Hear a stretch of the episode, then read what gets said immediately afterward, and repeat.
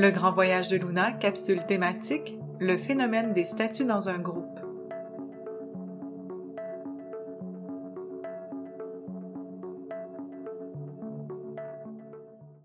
Allô, moi c'est Luna. Je suis l'étincelle de vie logée au cœur de Sarah. Sarah, c'est la fille de Karine et de Georges. Ça fait quelques années seulement que j'ai entrepris ce grand voyage sur la planète Terre. Sarah est encore une enfant, mais grâce à elle, j'apprends à découvrir chaque jour un peu plus sur le fonctionnement de l'être humain. Ces temps-ci, ce sont les dynamiques de groupe qui me fascinent. Sarah se trouve souvent en groupe, dans sa famille, en classe, dans la cour de récréation, avec ses amis, au service de garde, et chaque fois, j'ai observé qu'une dynamique de groupe s'installait. Dans certains cas, Sarah se sent pleinement à l'aise et à sa place dans le groupe, tandis que dans d'autres cas, elle se sent inférieure aux autres. Elle perçoit les autres meilleurs qu'elle. Et dans d'autres situations, il lui est même arrivé de penser le contraire. Elle se sentait entourée d'incompétents, de gens qui ne pouvaient rien apporter à son équipe. Le petit percepto, caché dans la tête de Sarah, analyse tout ce qui l'entoure et génère des réponses. Bien, crois-moi, lorsque juge la boule rayée noire et blanche intervient près du petit percepto de la tête de Sarah et qui lui glisse Hé as-tu vu celui-là? Tu te crois plus rusé, hein? Ou encore Tu n'es pas à la hauteur. Hmm.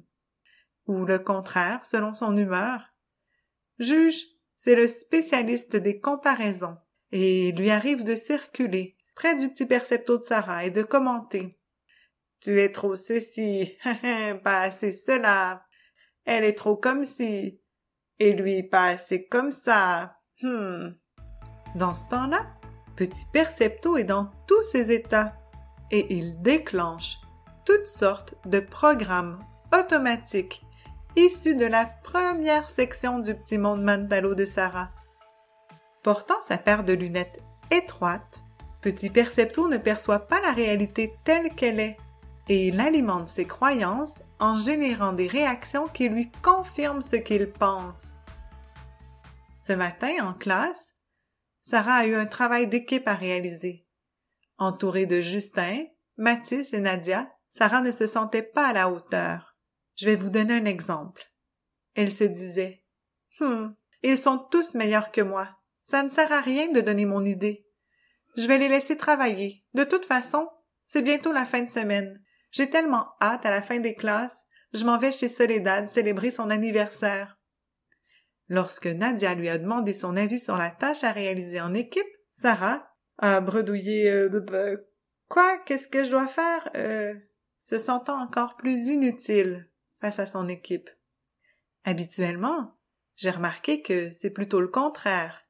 Sarah a généralement une très grande facilité d'expression et une très grande influence dans ses équipes.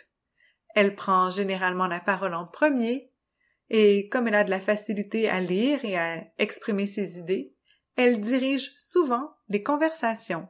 Mais ce matin, plus elle se sentait incompétente et inutile face à ses coéquipiers, moins elle contribuait aux échanges, moins elle participait, moins elle apprenait, et moins elle développait sa compétence. Tu sais, je me demande, comment est-ce que je pourrais faire pour aider Sarah à se sentir à la hauteur et à oser s'engager dans la tâche à réaliser en équipe? Porte ici une attention particulière. Luna a maintenant besoin de ton aide. Toi, t'est-il déjà arrivé de ne pas te sentir à la hauteur dans ton équipe? Ou, au contraire, de sentir que les autres nuisaient à ton travail? Pourrais-tu me donner un exemple d'une situation où tu étais appelé à travailler en équipe et m'expliquer de quelle façon tu te sentais face aux autres? Merci. Luna t'invite à prendre quelques instants pour répondre à sa question. Si tu souhaites lui faire parvenir ta réponse, envoie-la sur sa page Facebook ou sur son site internet legrandvoyagedeluna.ca. Une fois la musique terminée, tu pourras entendre sa réaction.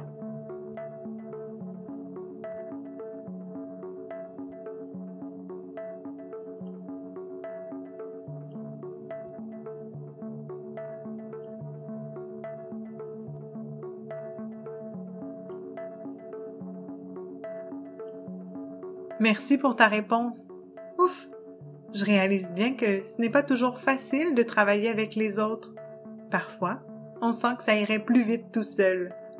Parfois, on se sent inutile, comme si tout était déjà décidé, ou comme si les autres ne considéraient pas nos idées, ou pire encore, comme si ça ne valait pas la peine de s'exprimer.